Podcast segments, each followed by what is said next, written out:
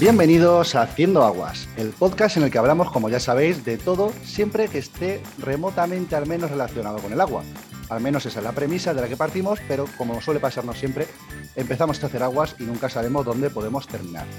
También, como ya sabemos, esto es un programa de la red Podcastidae y nos podéis encontrar en podcastidae.com y en casi todas las aplicaciones de podcast. Vamos a comenzar como siempre porque hoy tenemos un programa muy especial, luego diremos por qué. Bueno, si habéis leído el título ya lo sabréis. Pero vamos a comenzar como siempre presentando a nuestros participantes. En primer lugar, Luis, ¿qué tal? ¿Cómo estamos? Hola, ¿qué tal? Aquí estamos en la calurosa Valladolid. Nunca creí que diría eso, pero por lo visto en verano hace bastante calor. Así que me parece que vamos a pasar del invierno al verano en poco tiempo en cosa de una semana, vamos. Eso, yo, yo, que he vivido en Albacete, la zona centro, suele pasar. Yo lo que estoy cruzando los dedos es porque refresque por la noche. Si refresca por la noche, está bien, pero como no refresque por la noche, vamos a tener un problema. Perfecto, muy bien. Eh, desde Barcelona, como siempre, aquí tenemos a nuestra compañera Marina. ¿Qué tal? ¿Qué tal? No, estaba, me hacía gracia porque estaba pensando en el, en el, en el fin ¿no? de la estancia de Luis en Valladolid tan rápido. es como ya se acabó, ¿no? Llegó el verano y, emigró. espero que no sea así. Por Barcelona muy bien, como siempre, muy bien. Pues ya ves. Todo bien.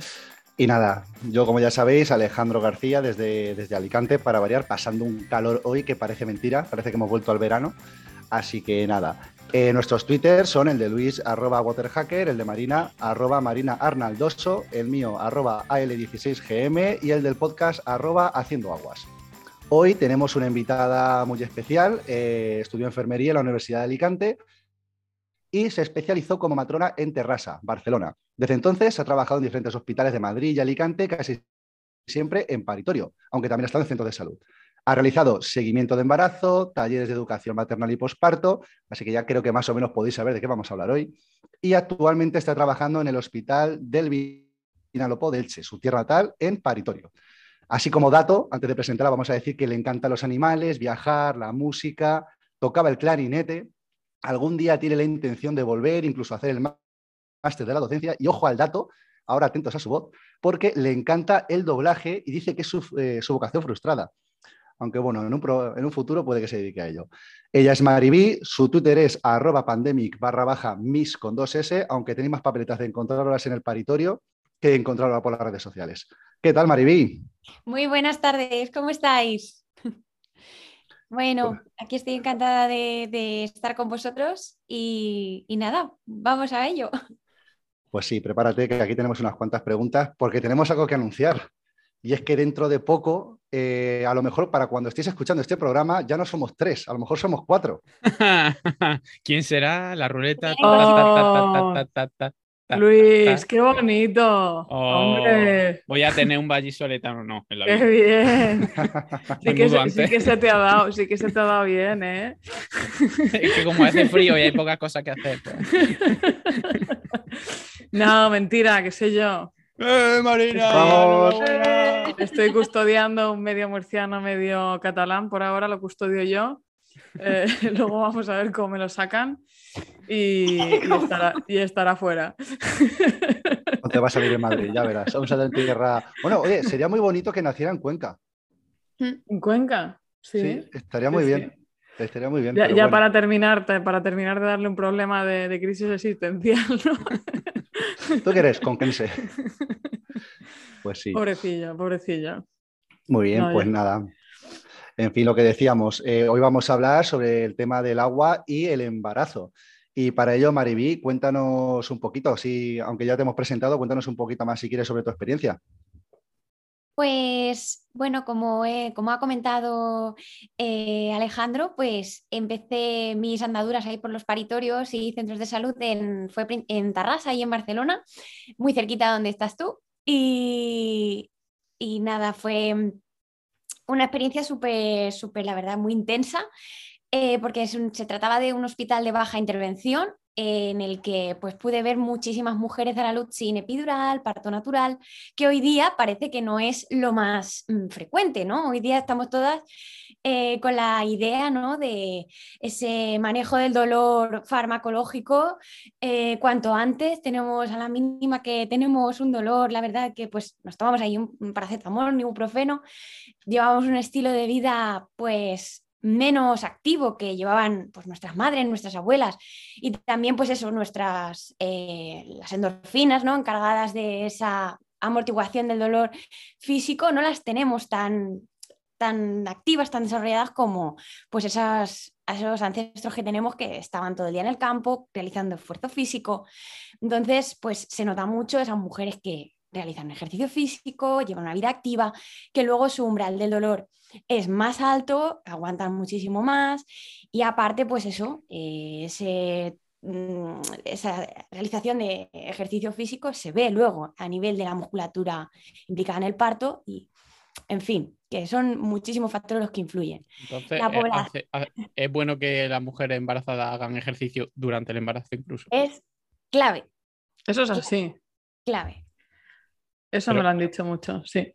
¿Y, tú qué recomiendas? Así, mm, por ejemplo, una mujer que, bueno, haga un poco de ejercicio físico y demás, y, se queda embarazada, eh, ¿qué recomiendas que haga o a dónde recomiendas que Además, el embarazo, el embarazo empieza con ejercicio físico, si lo pensás. ya solo seguir. O no. Y acaba con ejercicio físico. Lo normal es que en medio haya ejercicio físico, ¿no? Es un poco va de... Economía, un poquito de economía circular, empieza como termina. Las hormonas implicadas en el inicio son las mismas que que digamos desencadenan el final. Hablamos de las endorfinas que se liberan cuando mantenemos relaciones, la oxitocina que se libera en el momento del clímax de la relación, que es la que hace que sientas ese vínculo y cada vez más eh, conexión con tu pareja, ese enamoramiento.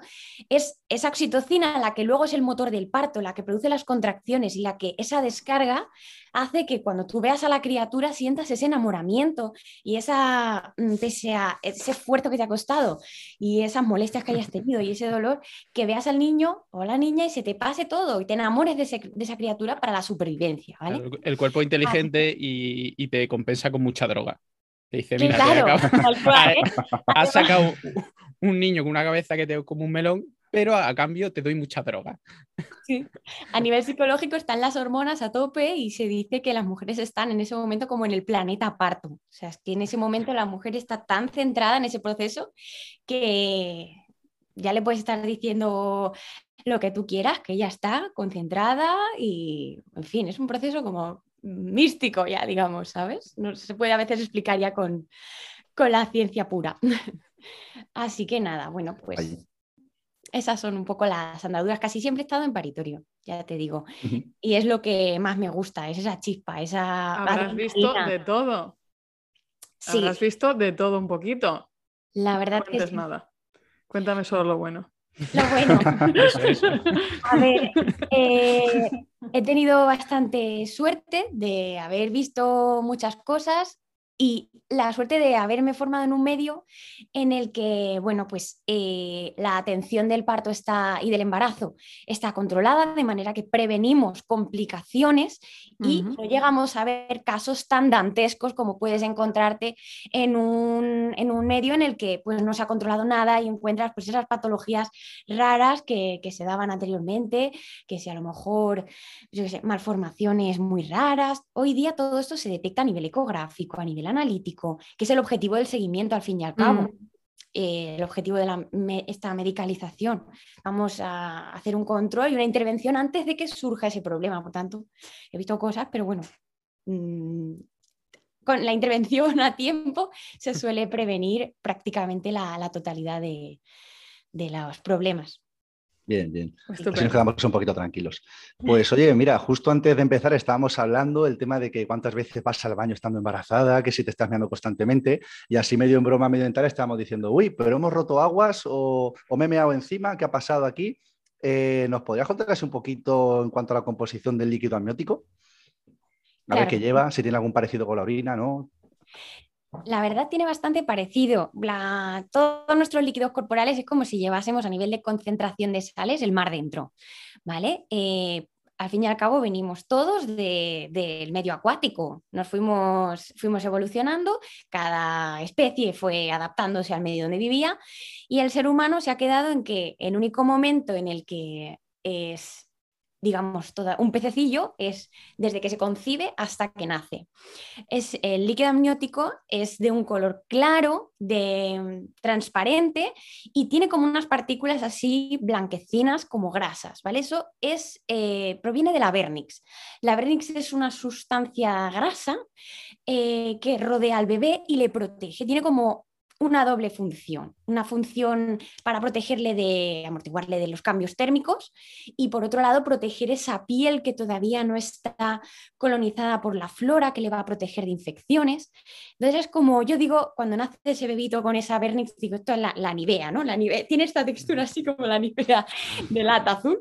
Pues una cosa así, imagínate que sales de la tripilla de tu madre mm, a unos casi 37 grados a un medio de unos 23 y claro, en una piscina climatizada salir fuera te, te vamos, te, te, hielas. Entonces, pues por un lado esto te va a proteger y por otro lado, pues ese medio que ya empieza a haber bichillos circulando, pues vamos a evitar eh, coger infecciones antes de tiempo, ¿vale? Yo es que de, ese, o sea, de ese momento no me acuerdo, pero siempre me viene a la mente el capítulo este de los Simpsons que se ve a Homer ahí nadando tranquilamente en el útero de su madre y luego de una cuando lo van a sacar se agarra en plan, no me saques de aquí, que estoy muy bien seguro que es algo así. Sí, básicamente. Además, eh, esto ha cambiado bastante porque si os suena de nuestra infancia, nuestras madres, abuelas, que conforme nacía el bebé lo bañaban. Se vio que esos niños que según nacían lo bañaban tenían más problemas de que se enfriaban antes, con lo cual la adaptación hacía que eh, más temblores, porque están regulando su temperatura. Las primeras seis horas el termostato de nuestro cerebro está todavía que no termina de, estar ajustado, ¿vale? Y se enfrían enseguida.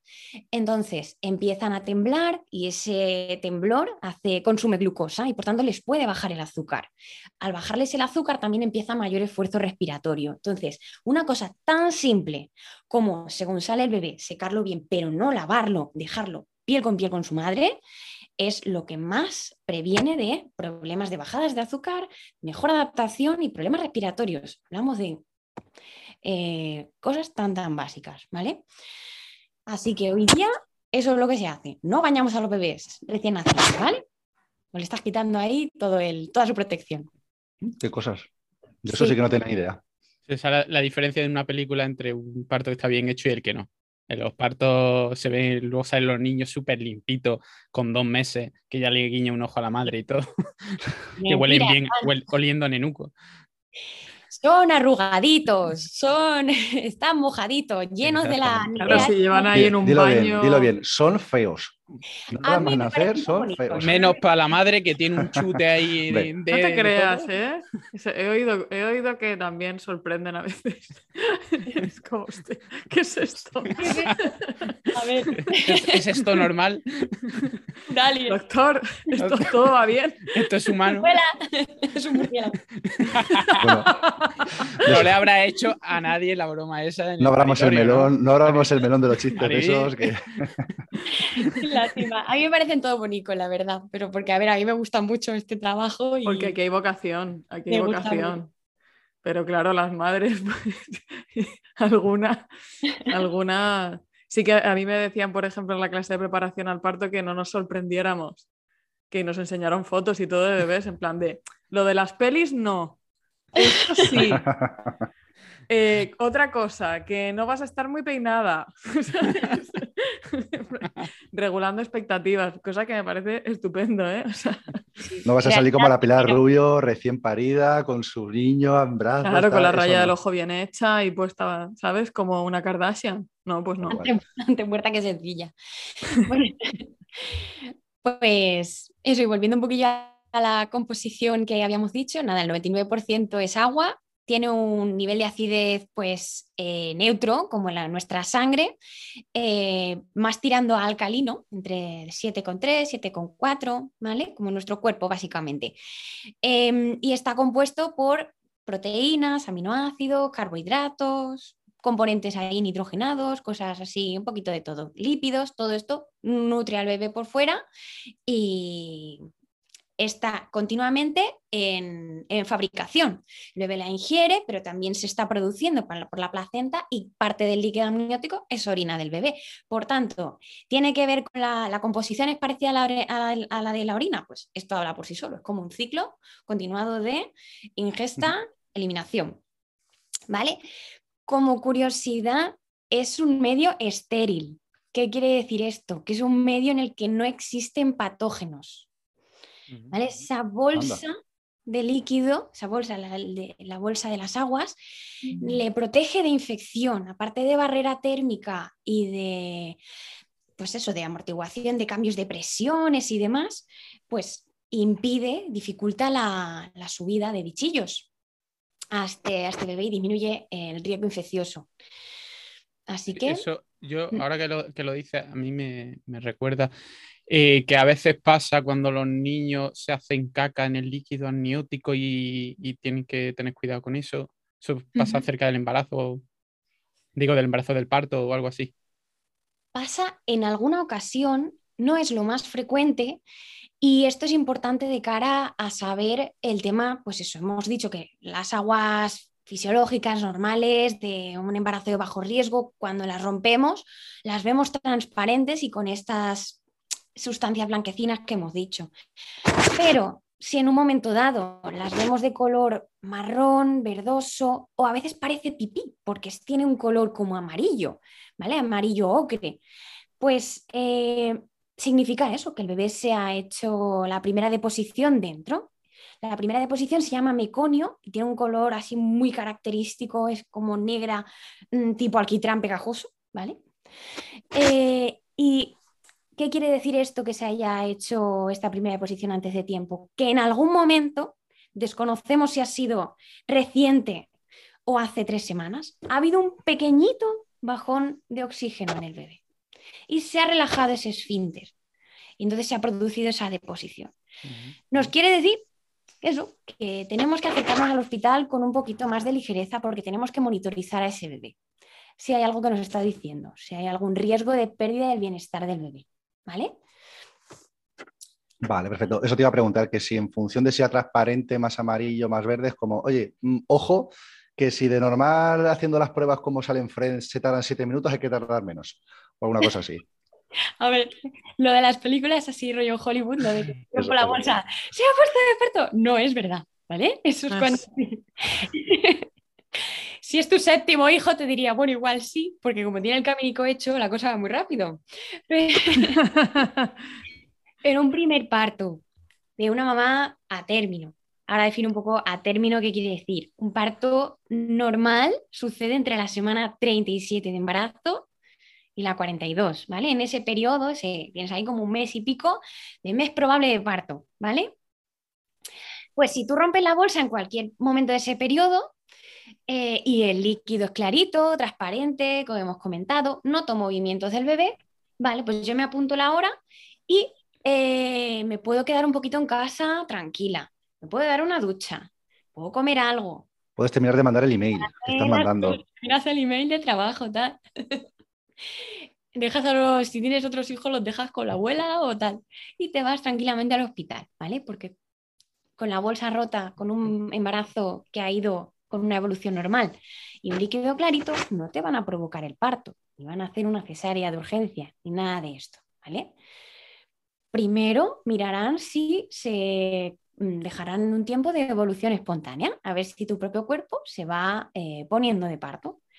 Y si no, pasadas determinadas horas, habitualmente, esto depende de cada hospital, ¿vale? De los protocolos que sigan, eh, pasadas 12 horas o 18 o 24 horas de bolsa rota, entonces se estimularían el parto. ¿Por qué? Porque aumenta el riesgo de infección, como hemos comentado, ya se ha roto esa barrera, ¿vale?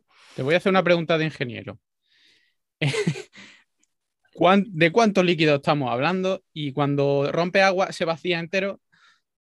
Vale, pues hablamos de un litro y medio aproximadamente, más o menos, ¿vale? Eh, no se vacía del todo. Bueno, puede ser que haya como, hay dos, varios tipos de rotura. Una rotura así tempestiva, que decimos que es en plan Hollywood, así, ah, piscinote bueno. Y por otro lado, puede ser que eh, sea una fisura de la bolsa. Tú imagínate un globo de agua. Eso es lo que me imagino, exactamente eso. Tal cual.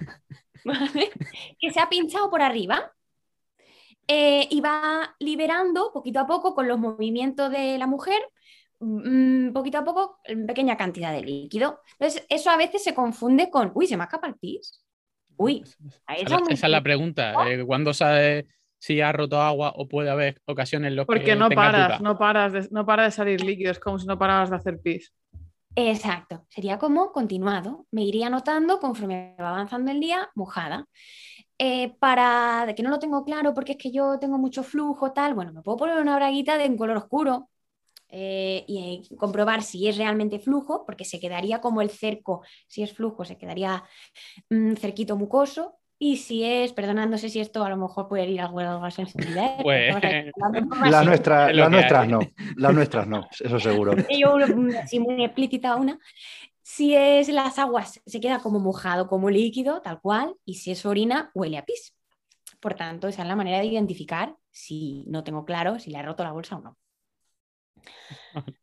Qué curioso. Mm. Entonces hemos dicho que si sale, clarito. Eh, una cosa, Mariví, em, porque, claro, el, líquido amniótico, el agua, eh, se la come el bebé también. Es una cosa, porque yo lo vi en la ecografía y dije, ¿qué hace este? y, Está loco. Yo pensaba que solamente comía por la placenta. O sea, que solamente comía por el... Y de repente estaba ahí, ñam, ñam, ñam, y digo, un segundo, eh, ¿qué, hace? y, estaba como comiendo, ¿no? Sí, ingiere ese líquido, pero realmente de ahí pues, algo de nutrientes se absorbe, alguna hormona, alguna proteína, sí, pero no es su fuente de nutrientes, ¿vale? Eso lo que hace es que va preparando al tracto digestivo para su correcto funcionamiento y hace ah. que eso hace que, sea permeable, que vaya, pues eso, generando esa primera deposición, que luego... Está preparándose para el momento chuletón. Correcto. Y para, poco a poco. y para que ese riñón empiece a filtrar, entonces tiene toda esa, función.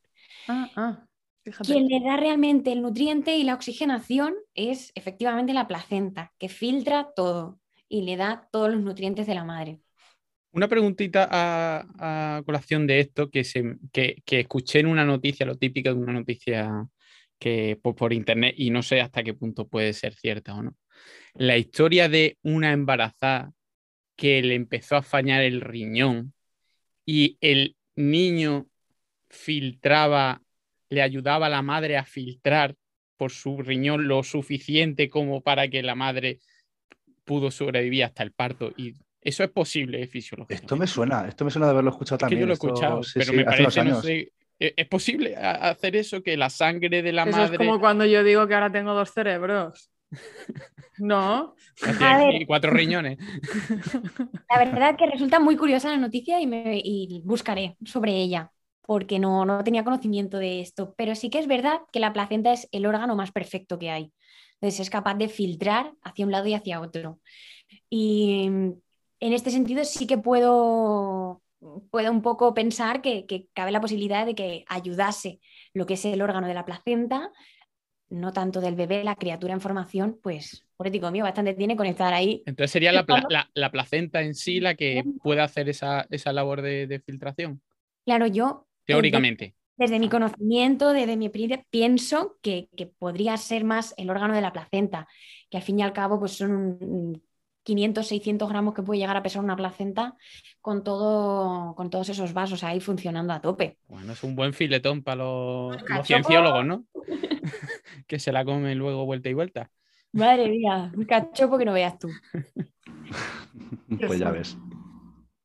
Oye, pues muy bien. Más o menos hemos visto lo que sería el, desde el embarazo hasta el momento del parto, pero luego mm, lo que sería ya a la hora del parto, eh, a mí me surge la curiosidad, ¿cómo se provoca el parto si ves que no, no sale de forma natural? ¿Se, da alguna droga? Como estamos comentando eso antes. Todo, eso todo lo sabemos en España porque hemos visto a todos a Friend.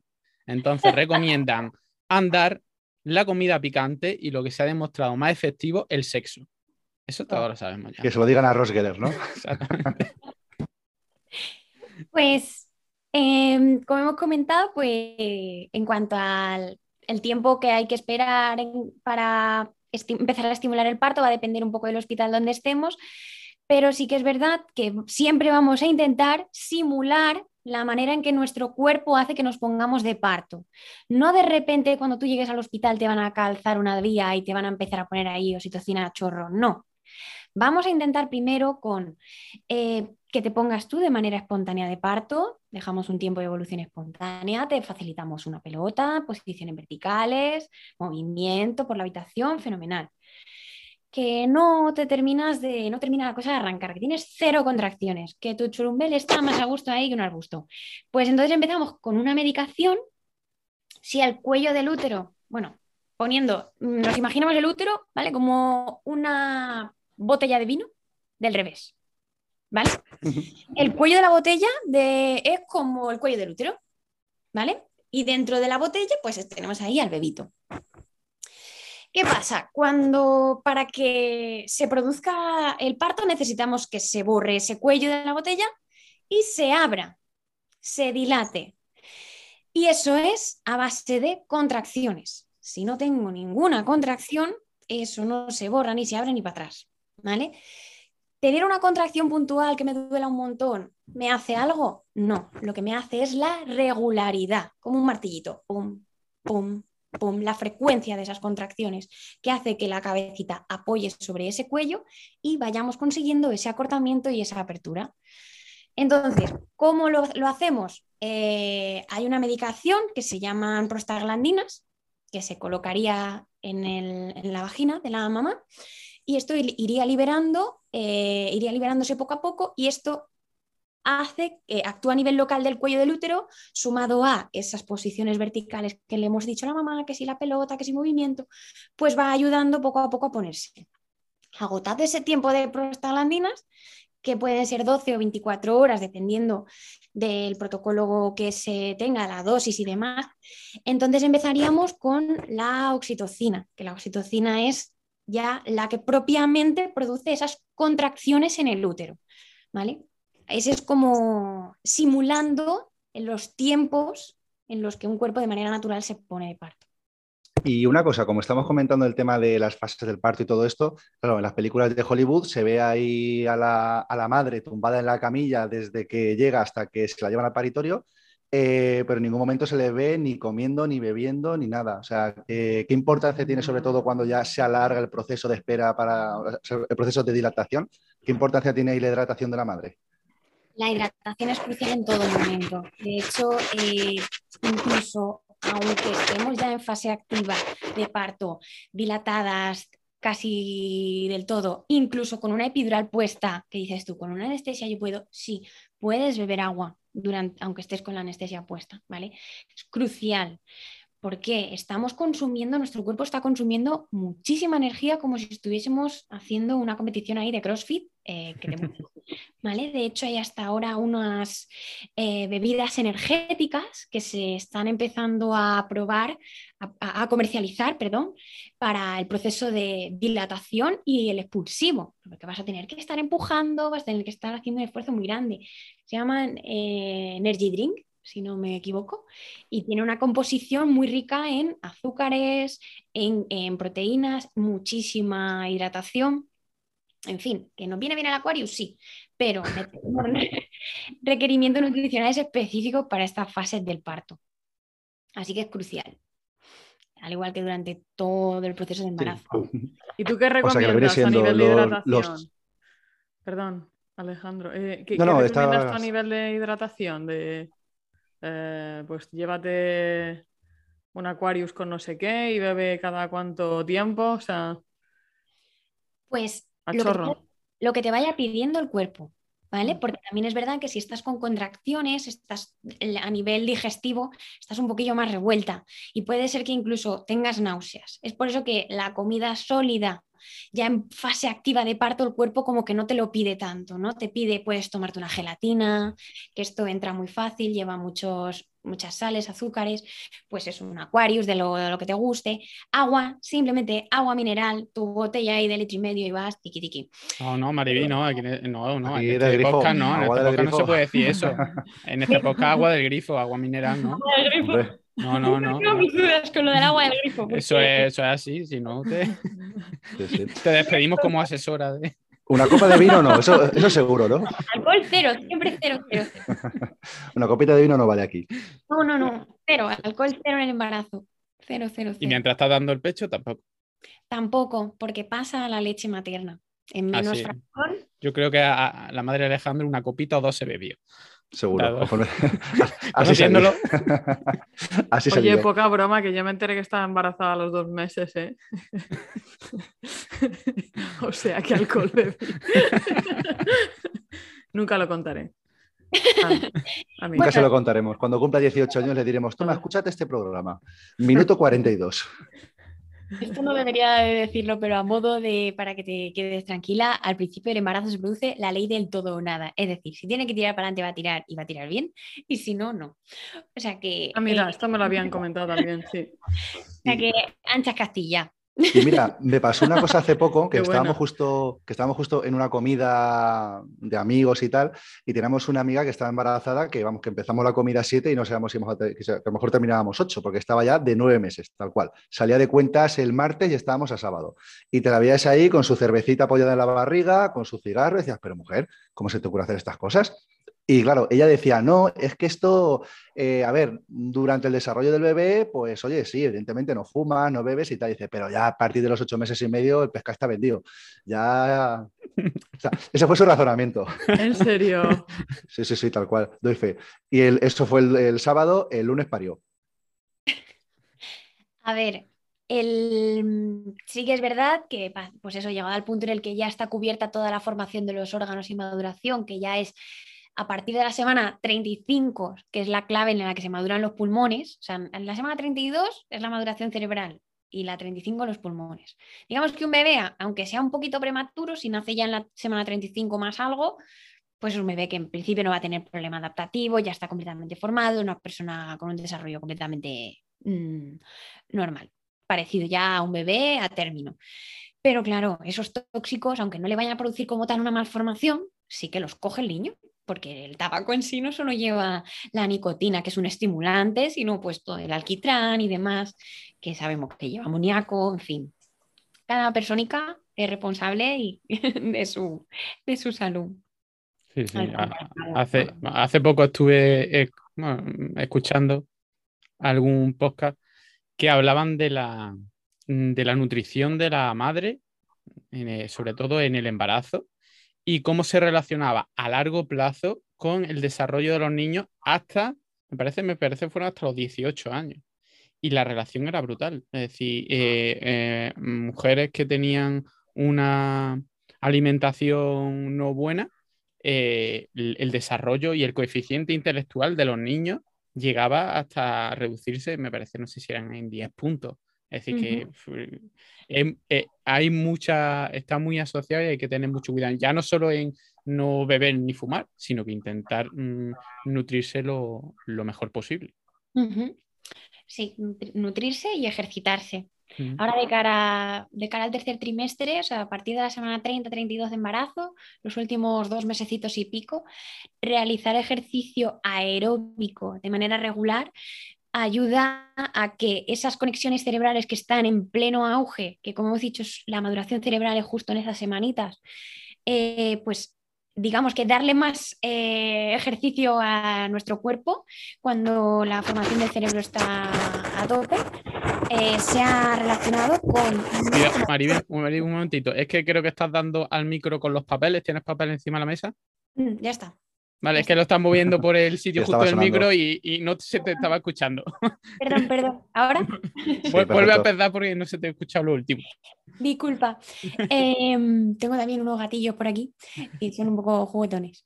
Pues eh, nada, que el ejercicio físico en, los último, en el último trimestre de embarazo está relacionado con mayor coeficiente intelectual de los niños. ¿Por qué? Porque eh, la formación del cerebro, como hemos comentado, se hacía sobre la semana 32.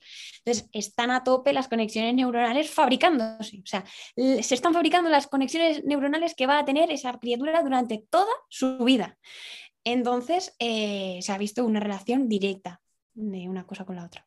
Pues, pues supongo que ah, si no está acostumbrado al ejercicio o no pone mucha voluntad o no sabe esto o, el médico que te lleva esto te lo dice, no es, no creo que la, embarazada esté en el momento más cómodo como para hacer ese tipo de ejercicio. Es decir, tienes que hacerlo conscientemente. Supongo que muchas dirán, no, yo reposo, vaya a ser que ya estoy muy... Que se escape, no vaya a ser que se escape.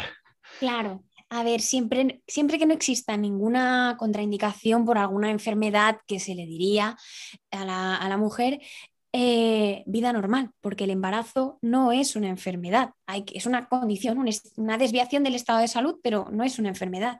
Por tanto, tendré que adaptar los ejercicios. Evidentemente no me voy a poner a dar saltos ni a montar, hacer escalada cuando no he hecho nunca, porque me puedo caer, hay riesgo de impacto, pero sí que puedo hacer natación, puedo hacer yoga, pilates, simplemente salir a caminar, todos los días una horita, me da igual que sea el tirón, que media hora por la mañana, media hora por la tarde, ¿vale? O sea, mover ese cuerpo, estar activa en casa, no estar todo el día eh, tumbada y favorecer esa oxigenación y movilidad de la musculatura.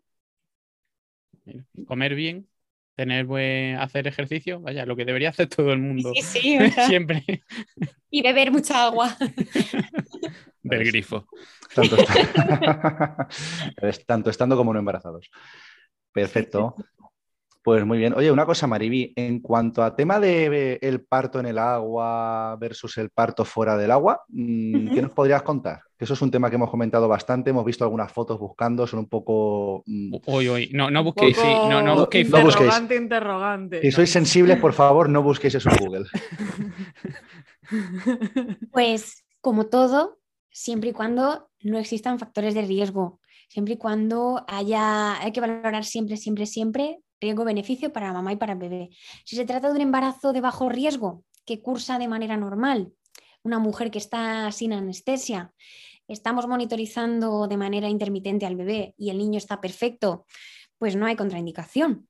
¿Vale? Además, no todo tiene que ser o parto en el agua completo o parto en seco, entre comillas, siempre. Te puedes mojar los pies. Correcto. el agua puede ser una aliada muy grande durante todo el proceso de, parto, porque la inmersión en el agua genera pues, una disminución del peso corporal ¿no? y hace que aumente la movilidad. Por tanto, nos va a ayudar a ese encajamiento del bebé. La transmisión de calor del agua a nuestro cuerpo hace que eh, tiene efecto a nivel del sistema nervioso, hace que nos relajemos, se vuelve más elástica esa musculatura y también baja un poquito la presión sanguínea, tiene cierto efecto analgésico y pues eso, básicamente que nos disminuye esa sensación dolorosa. Otra cosa muy importante es que aumenta la relajación y bajan los niveles de hormonas del estrés. Las hormonas del estrés, la adrenalina, el cortisol, que ahora empiezan a sonar ahí un poco, eh, bloquean el efecto de la oxitocina. Por tanto, nos frenan el parto. Es decir, necesitamos condiciones tranquilas para que un parto suceda de manera normal. Somos mamíferos, queramos o no. ¿Dónde se van a parir las cebras y las vaquitas y todo esto? Se van. Así, ah, pues ahí me has pillado, la verdad. Alguna esquina, ¿no? Algún sitio así, ¿no? Más guarecido.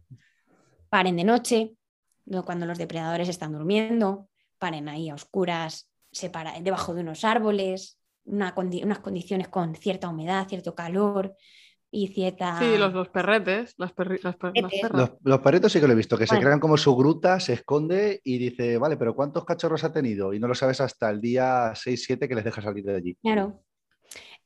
Por tanto, eh, nosotros igual, la mayoría de partos espontáneos suceden de noche cuando hay poca luz, cuando estamos más tranquilas, cuando nos vamos a ir a dormir, entonces empieza la fiesta. Pero porque seguimos siendo animales por mucho que nos queramos desvincular de ellos. Yo me llevo como una mochilita así con plumas y con trozos de cartón así, me empiezo a hacer un nido ahí en la esquina ¿no? de la sala de dilatación. Digo, no, que estoy, estoy aquí, esto es mi... aquí me hago fuerte. ¿eh? Nos puede ayudar llevarte música que te guste, que te recuerde a tu casa, algunas esencias, yo qué sé. Es que a mí me encanta el olor a jazmín, no sé qué, pues te llevas el olor ese, porque te recuerda a tu casa, en un lugar donde tú estás segura, te sientes tranquila. Ah. Pues el agua también tiene este efecto, nos ayuda a relajarnos y baja estas hormonas del estrés y por tanto ayuda a que el parto avance de manera normal. También en cuanto a lo, si se, si se produce lo que es el expulsivo, lo que es ya la salida del bebé dentro del agua, como hay menos presión en el periné, pues hay menos riesgo de desgarros o de episiotomía, todo esto, ¿vale? Menos trauma en el periné. Y ya está. Básicamente esos son los beneficios que tiene como tal el parto en agua. Pero sí que es verdad que debe de darse en unas condiciones en las que si surge en cualquier momento alguna complicación, riesgo de pérdida del bienestar del bebé, hemorragia de la mamá, cualquier cosa, podamos actuar pronto y, e, e intervenir sí, para evitar riesgos. Así que, eh, bueno, pues tenemos ahí los recursos y los utilizamos siempre que, siempre que se pueda. Así, los partos en casa con mucho cuidadito y teniendo en cuenta que tienes que tener una ambulancia, que tienes que tenerlo y que bueno, que si te empeñas mucho, pero lo ideal, ¿no? Si tiene, tenemos una sanidad pública, tenemos hospitales muy buenos, con, no sé, hacerlo en casa me parece, a mí sinceramente me parece un acto de egoísmo, porque estás, estás pues aumentando el riesgo innecesariamente de tu hijo, ya tú pues haces lo que quieras. Yo estoy jugando. No, a mí me, lo, parece. Sinceramente me lo, me lo parece. Si están bien informados, es que mm, eh, hasta qué punto, a no ser que es que no sé, es que mm, es arriesgar la vida de, tu niño, que puede ser que no pase nada, pero puede ser que sí. No lo sé, me parece, a mí me parece innecesario en esta sociedad. Es un tema controvertido en nuestro, en nuestro medio porque no está cubierto por la seguridad social, tampoco el sistema puede asumir partos en casa de bajo riesgo y todo esto porque no disponemos de hospitales cada 10 minutos y hay poblaciones que están a una hora y pico de un hospital. Por tanto, eh, hay que valorar con ese equipo que te va a atender el parto en casa eh, qué protocolos tienen, garantizar tu seguridad ante todo. ¿vale? Hay una guía del parto en casa que es del, del Colegio de Enfermeras de Cataluña, por si hay alguien que quiere leer un poquito más del protocolo que tienen y ahí explica los criterios que deben de cumplirse para que un parto en casa en nuestro medio sea seguro, que es un parto de un niño que viene colocado de cabeza, de un, embarazo único, un embarazo de bajo riesgo, es decir, no me voy a eh, hacer un parto en casa cuando yo tengo riesgo de que mi niño nazca prematurito o tengo gemelos o tal, pues voy a tener sentido común. Cuando yo vivo a una hora y media de un hospital, pues no es seguro. En fin, que todo eh, con medida se puede hacer.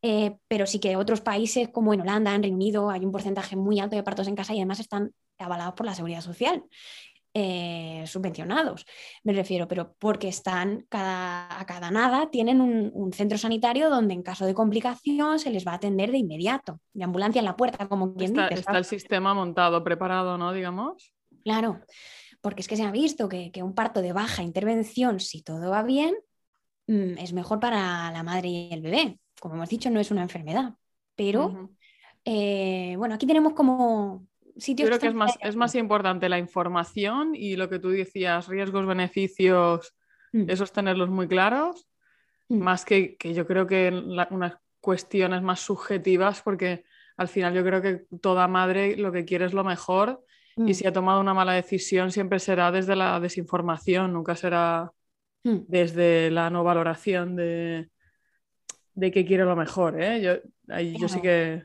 ¿sabes? nunca pienso que sea posible, ni siquiera biológicamente, que tú hagas una decisión egoísta. Claro, siempre piensas en lo mejor para lo que quieres, lo mejor para tu bebé. Y esa, pero bueno, en ello. Nos queda mucho que mejorar en este, en este sentido para que nuestro sistema se adapte a, las necesidades que cada vez tiene más la población. yo lo, que lo que veo desde fuera, sin haber entrado en un paritorio físicamente nunca y demás, es que cuando tú tienes la imagen de un paritorio, eh, por lo menos la imagen que tiene es de un sitio muy poco agradable como para mm, tener un niño. no lo sé, como muy, muy de... Muy frío. Sí, no sé, yo supongo que habrá, y sé que hay hospitales en los que hay zonas que están mejor acondicionadas y demás, pero no sé hasta qué punto eso es habitual o no, o tenemos una imagen a lo mejor un poco distorsionada y poco a poco no es lo mismo mm, un quirófano para operarte que un paritorio. No sé hasta qué punto. Pues efectivamente, hay muchos hospitales todavía que están en esa transición de hacerse más cálidos y más eh, acogedores para atender lo que es un parto, que necesita esas condiciones de intimidad. Pero bueno, en ello estamos. Tenemos ese porcentaje de hospitales un poquito vintage, pero sí que es verdad que la nueva línea ya va trayendo habitaciones individuales, con luces cálidas, donde los materiales que se pueden emplear están en unos armarios, que parece que son unas cómodas de tu casa, una cama que se puede articular para que aunque la mujer lleve la epidural pueda adoptar las posiciones que ella quiere, se le facilita un, radio cassette si ella quiere ponerse su música, pelota, calor local, en fin, que aunque estemos en un medio hospitalario, que la mujer se sienta acogida. Eso, eh, y por otro lado, tenemos ya unidades de bajo riesgo, como en el hospital de Manises, hay otro hospital en, en Martorell también, eh, que tienen como unidades de bajo riesgo anexas a lo que es el paritorio, donde ya se interviene en caso de eh, complicación, que es como por ejemplo funcionan en Inglaterra, que tú entras a la unidad de bajo riesgo y estás como si estuvieras en una habitación de tu casa y está todo bien y están ahí las matronas con las embarazadas, ahí haciendo la monitorización, tal, si surge cualquier cosa, pues se cruza la puertecita, pum, y estamos ya en el hospital por si hay cualquier cosa, ¿no? Entonces, bueno, nos queda todavía mucho trabajo, pero en ello estamos. No, poquito a poco. Eh, lo que yo también he, escuchado es que los partos en el agua también son un poco más complicados para, para los sanitarios, para la matrona o incluso para el médico si, si tiene que intervenir porque hay menos espacio, es más complicado todo, ¿no? Sí, nos produce, tenemos que hacer un poco ahí de contorsionismo. Por eso que en el momento en el que existe alguna complicación, por eso muchas veces se hace lo que es la dilatación en esa, piscina de, parto. Y lo que es el expulsivo, si se prevé que va a haber que intervenir, pues eso, porque es un bebé muy grande o viene en una posición que la extracción del bebito puede ser dificultosa, se, se realizaría fuera del agua. Siempre vamos a valorar riesgo-beneficio. El parto que va bien va solo y tenemos que tocarlo justo. Simplemente proteger ese perine para que haya los menos desgarros posibles y acompañarlo. Ya está. Si hay que intervenir, eh, entonces, mm, iremos anticipándonos. Pero lo que va bien, va bien. Si no, ya habéis visto que en América paren en los taxis. Hasta los es típico esto, lo de parir en el taxi. En el taxi, la, la, típica persona que se empeña en que enseguida, en cuanto tiene media contracción, ya está en el hospital y está la gente entre la que yo creo que me encuentro, que será como, bueno, Aquí me han dicho que hasta que no son no sé cuántas no les vaya a dar el follón, ¿no? Entonces voy a estar aquí haciendo mis cosas, no sé qué, y de repente llegas ahí y me dices, coño, pero si estás a y encima seguro, Y, encima seguro que es hora punta cuando coges... Oye, Hija mía, tampoco te pases. Y, conociendo a Marina incluso dice, bueno, me voy en bicicleta, así doy, le tiro las piernas. Activación de la musculatura pélvica. A mí Maribel me ha dicho que esto hace ejercicio muy bueno para el niño, para la cabeza, pues yo me voy en bici transporte sostenible. Yo en taxi no me voy, por favor. La huella de carbono de mi niño me la cargo antes de. Hombre, antes de empezar. Esto no se recupera. Qué bueno. Qué bueno. Pues sí. Oye, muy bien, pues hay una otra cosilla que también lo estábamos comentando que lo, que lo preguntaba Luis esta mañana. Sí, pero yo no he hecho esa eh, pregunta que tú has puesto ahí en la, en la escaleta, ¿eh? Lo has preguntado, o sea, lo has dicho así. Eh, así no lo he dicho. Venga, va, pues te damos el beneficio de la duda. Hazla tú directamente como lo hiciste esta mañana. Yo he entendido eso, ¿eh? Es que me, ha puesto la pregunta que él me ha puesto era, ¿pueden los bebés respirar bajo el agua? Esa no era mi pregunta. Hombre, son si pueden bebés respirar bajo el agua, entonces... Es que este, este ha visto demasiado la carátula del Nirvana, ¿sabes? del bebé este. Qué bueno, tienen branquialgas. Ya ves. Pues- Exactamente, lo mismo no es, no es Mi una, bebé, el anfibio. El anfibio. Por favor, que alguien retire a los niños a Alejandro. No me dejéis un niño en las manos en verano. A Da igual, sí puede respirar. si no pasa tiene- nada. si Hasta los seis meses tienen branquias. claro, claro, son peces. Pues a ver, aquí hay que hacer un matiz. El bebé lo que es dentro del vientre materno no respira como tal. Hay intercambio de gases, pero es a través de la placenta. El funcion- aunque los pulmones estén maduros, hacia el final, hasta que nos, eh, la cabecita del bebé no entra en contacto con el aire, no se produce esa primera bocanada de- de aire que hace que se expulse ese líquido de los pulmones, se expandan y empieza a producirse el intercambio de gases. Por tanto, por ejemplo, un niño que nace dentro del agua, hasta que no sale de esa piscina, no da esa primera bocanada de, de aire. Pero tranquilidad, porque mientras está dentro todavía está conectada a la placenta, que la placenta no sale, ¡pum!, de golpe, tarda unos minutitos en salir y todavía funciona y le va proporcionando oxígeno, ¿vale? Que eso de, según hace el niño cortar el cordón, relax, relax, porque eh, eso todavía le va facilitando ahí su oxigenación. Eso por un lado. Una vez ya nacido y está en sus primeros 12 meses de vida, el bebé cuando tú lo pones en una piscinita y se sumerge, él dice, uy, esto me recuerda a algo. Esto me suena, Esto esto me suena. Y bloquean la respiración, se quedan en apnea porque les resulta familiar y, y hasta los 12 meses tienen como ese reflejo de no tragar el agua. ¿Vale? Así que nada, y por este mismo motivo por el que nos recuerda al vientre materno, esto en otra línea de, mm, no con lo de respirar debajo del agua, pero se nos queda ahí ese vestigio ¿no? de, de- de- los recuerdos que tenemos dentro del vientre y, por ejemplo, los niños por eso se encuentran más tranquilos en brazos, con el balanceo, con el sonido, con sonidos de estos ruidos blancos como el de un secador o el del agua corriendo. Todo esto les calma un montón porque al fin y al cabo dentro de la mamá, ¿qué tienen? Están oyendo el latido ahí, pu, pu, pu, y están oyendo el flujo de la sangre y están oyendo, pues, como con, con cierta amortiguación todos los ruidos de, de alrededor y en continuo movimiento. Por eso no dormimos en el coche o en el tren, o- porque nos recuerda ese balanceo Qué a bueno. cuando estábamos en el Ah. vientre. Yo, yo sufro mucho por, por mi bebé porque yo me río muy escandalosa. Y pienso, ¿qué, qué, qué estruendo, tío, eh, está este pobre. Qué susto se tiene que estar llevando, ¿eh? Qué susto se estará llevando el Qué pobre. sustos, tío. Luego debe pensar que todo el mundo son, como, son como llenas locas, tío. Yo- Pero eso, le recor- eso es su casa. Y él cuando tú rías, él eh, dirá mi casa. ¿Sabes? Porque es a Ah, qué que bien, qué bien, bien, bien, porque pasará, pasará. Claro, es muy fuerte cómo reaccionan a la, a la voz de los padres cuando, cuando nacen. Es que las reconocen, es que giran la cabeza, aunque no vean más allá de un palmo recién nacidos, giran la cabeza como diciendo, ¿dónde estás? Sí, sí, porque sabe quiénes sois, os ha oído mientras se ha desarrollado dentro.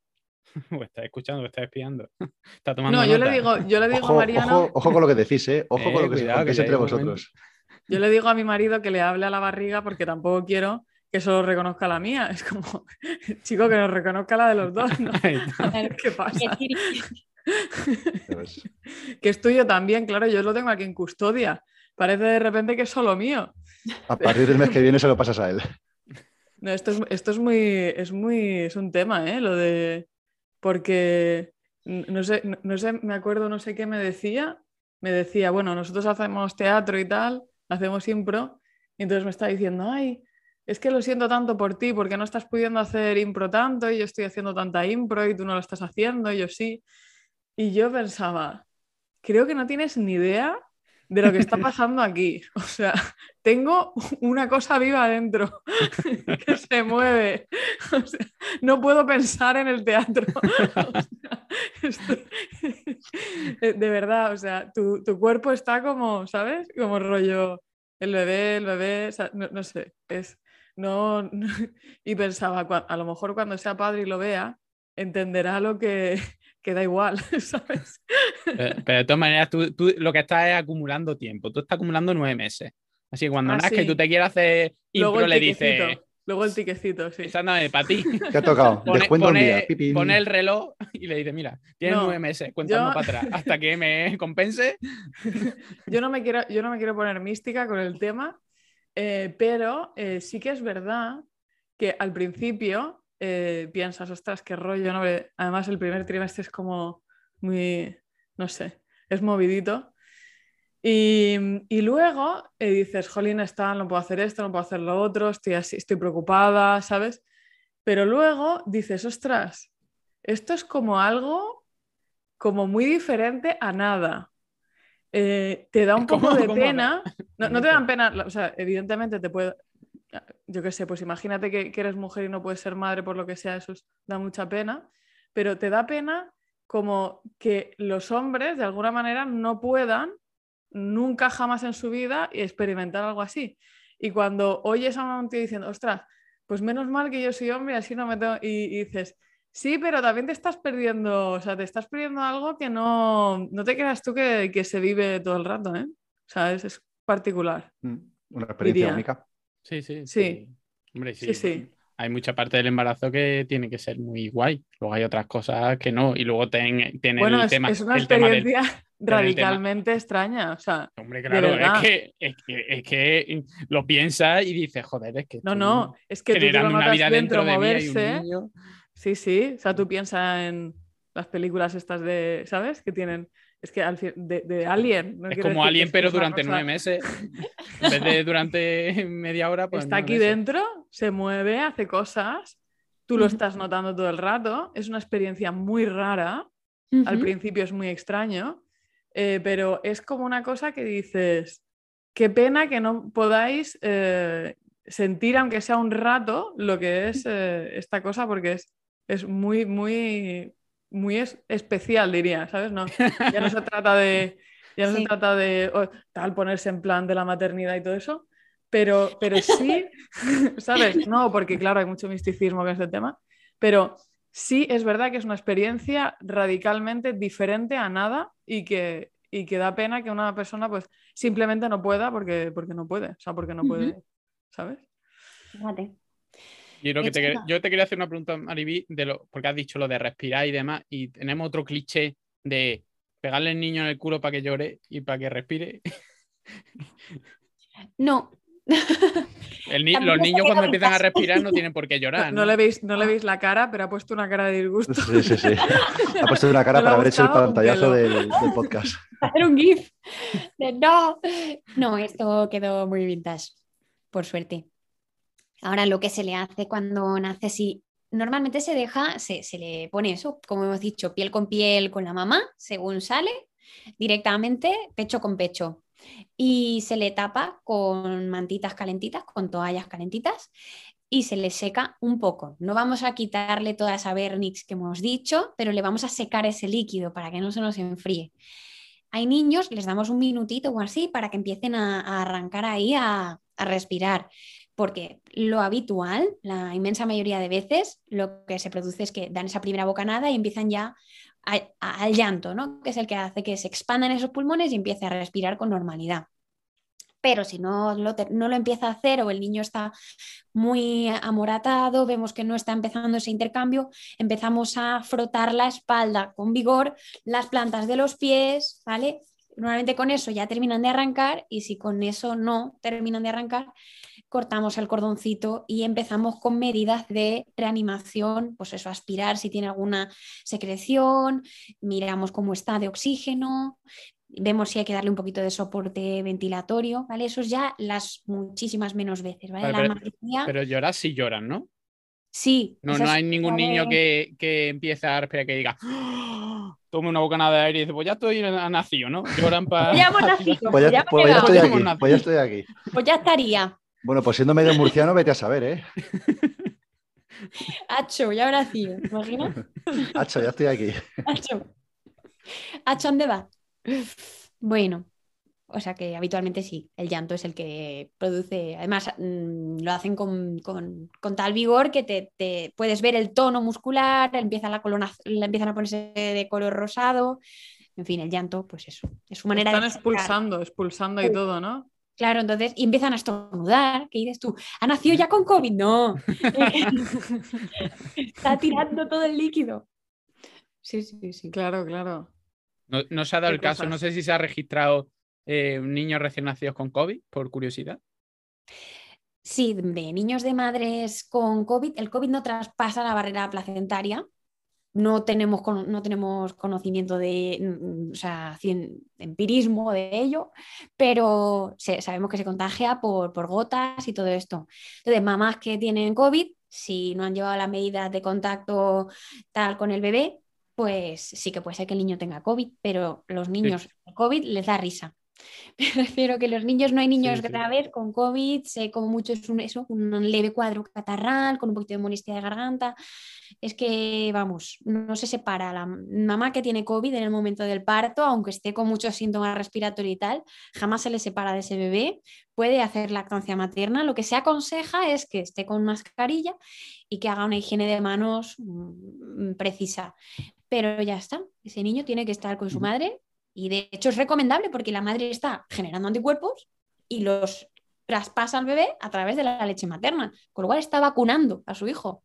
Entonces, Ujú, Qué bien. Yo tengo una pregunta existencial, Mariby. Eh, que, que es un poco. ¿queremos resolverla? Es la típica pregunta que no la quieres hacer en un programa que luego lo, lo cuelgas por ahí. Pero, no, no, porque, porque, no, porque tengo una duda que es un poco de pueblo, yo creo. Corta, corta, Luis, corta. Yo me la apunto y si luego hay que. No, Nunca he cortado no. nada, pero. No, no, no, no. Es que eh, a mí, claro, mi madre me dijo que, que ella, por ejemplo, hacía, y cuando ya hacía más calor, que ella hacía mucha natación y tal, y que estaba ahí en la piscina y no sé qué, no sé cuánto.